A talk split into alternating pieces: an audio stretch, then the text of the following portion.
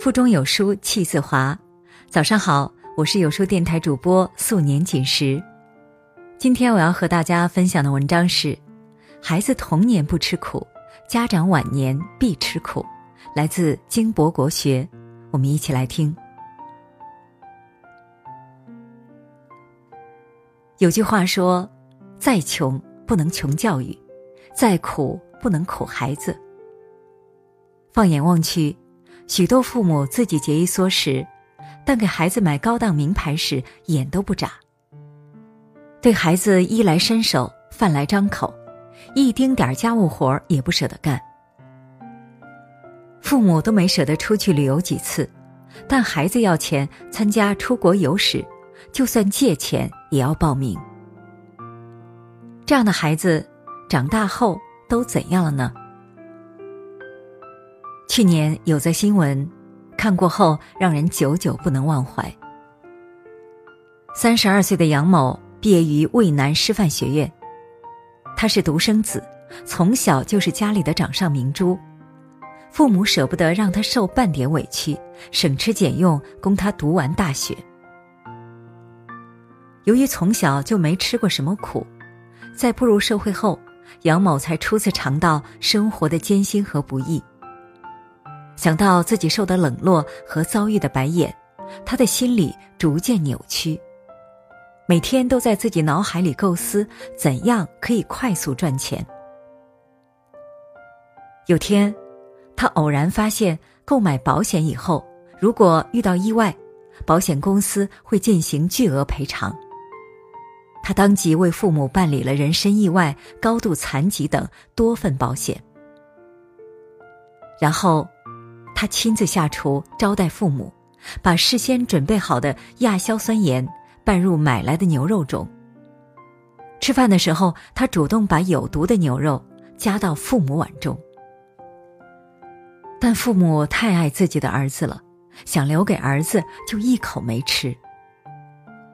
杨某不仅没有半点悔意，又到厨房在水里掺入亚硝酸盐，搅拌好以后端给父母。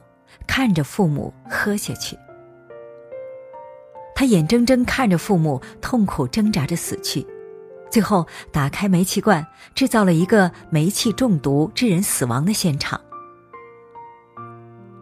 这场悲剧的产生，固然是杨某人性泯灭，而深层次的原因，则是父母对杨某的过分溺爱。从小，什么都为孩子安排好。不让孩子受半点挫折。殊不知，当这样的孩子失去了家长的庇护，而去独自面对社会时，一旦遭遇挫折，孩子的承受和抵抗的能力几乎为零。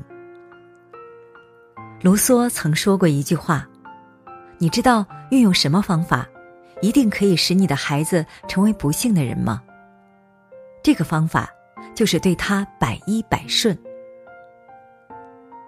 你的溺爱不仅搭上了孩子的人生，让他把天性里面的恶发挥到了极致，还会搭上自己的人生。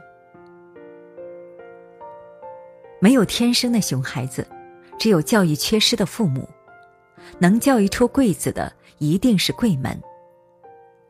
所谓的贵，并不是财富的多少，而贵在父母的胸怀，贵在父母的格局，贵在父母的教育理念。更贵在父母的言传身教。提到范仲淹，人们会脱口而出“先天下之忧而忧，后天下之乐而乐”。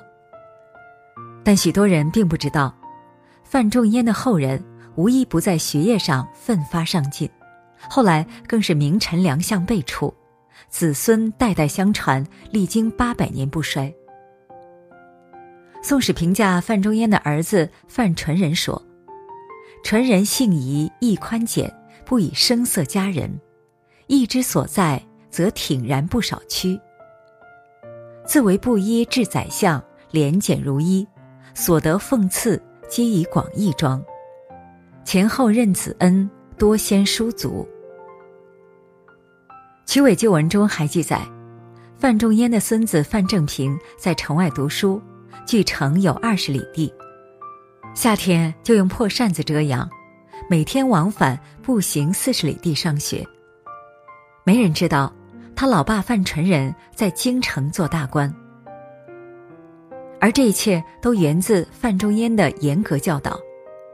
范仲淹常告诫后人：“钱财莫轻，勤苦得来；奢华莫学，自取贫穷。”范纯仁结婚时，他和妻子打算以锦罗绸缎作为婚房的装饰。范仲淹知道后，立即将范纯仁喊来训话：“我家历来清廉简朴。”岂能纵容你如此奢侈，坏了我范家门风？若将帷幔带入家门，吾将当众焚之于庭。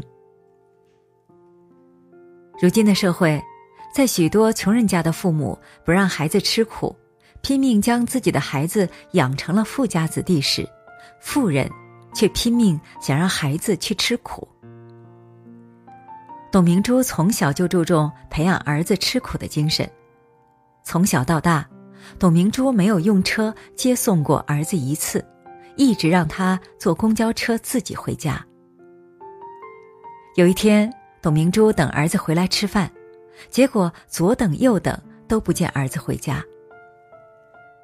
儿子回家后告诉董明珠，原来他是为了等一块钱没有空调的车，足足等了半个多小时。所以，他的儿子从小坚强而自立，就连高考时也是一个人做准备，自己带上常用药以防意外。长大后，儿子说：“妈妈能从零开始，我也可以。”虽然母亲家财万贯，但儿子却是月薪只有五六千块钱的律师，开着一辆十万左右的小车，住的房子也是租来的。成长之路上，没有捷径，父母终将退出孩子的生活，那些没有受苦便得到的甜，总有一天要还回去。所以，真正爱孩子，绝不是把它放进蜜罐里，而是自己去体味苦尽甘来，去独自探寻奋斗的意义和价值。在面对风雨时，也能毫不畏惧。静待风平雨静，守得云开见月明。其实，苦难本身没有任何意义，并不是说哪个孩子吃的苦多，将来拥有的能力就越大。令孩子得到成长的不是苦难，而是吃过苦以后的感悟和思考，以及对个人品质的历练与升华。所以，单纯的吃苦，并不值得赞美。否则的话，受尽苦难的街头流浪汉，岂不是成为了人生赢家？值得赞美的是能够战胜苦难的能力，以及战胜苦难之后获得的幸福。读过书的人，恐怕人人都会背诵孟子的“苦其心志，劳其筋骨，饿其体肤”。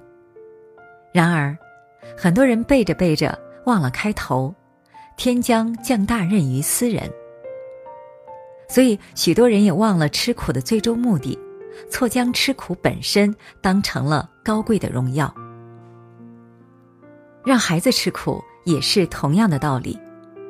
真正有意义的吃苦，不是单纯物质上的委屈孩子，而是让孩子通过努力去战胜苦难，赢得真正想要的东西。获得后半生独立生活的底气。去年七月，美国首席大法官约翰·罗伯茨在他儿子的毕业典礼上说了一番狠话，在社交媒体刷屏的同时，也引发了社会的深思。通常，毕业典礼的演讲嘉宾都会祝你们好运，并送上祝福，但我不会这样做。我希望你们在未来的岁月中。不时遭遇不公待遇，这样才会理解公正的价值所在。愿你们尝到背叛的滋味，这会教你们领悟忠诚之重要。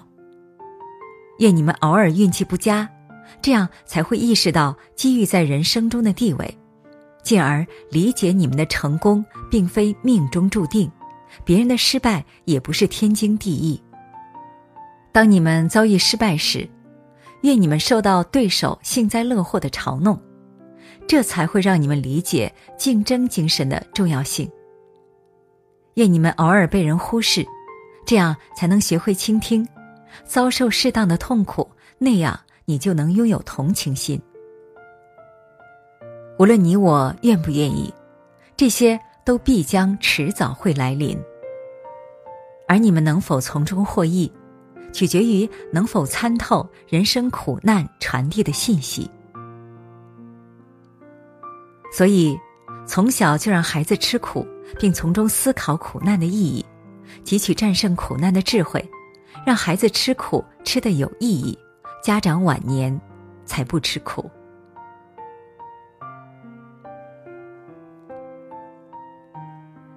好啦，今天的文章就和大家分享完了。有书读书季现在开始了，本期赠送的是家庭教育套装三册，这是一套适合父母和老师的教育经典。书中提到的教育方法实用有效，为众多父母解决了教育难题。拉着文末长按扫码就可以免费领取家庭教育套装三册，赶快行动吧！我是主播素年锦时，在仙鹤居住的地方河南鹤壁，向你送去清晨的问候。如果你喜欢今天的文章，请记得在文末点个再看，或者把它分享到你的朋友圈。明天的同一时间，我们不见不散。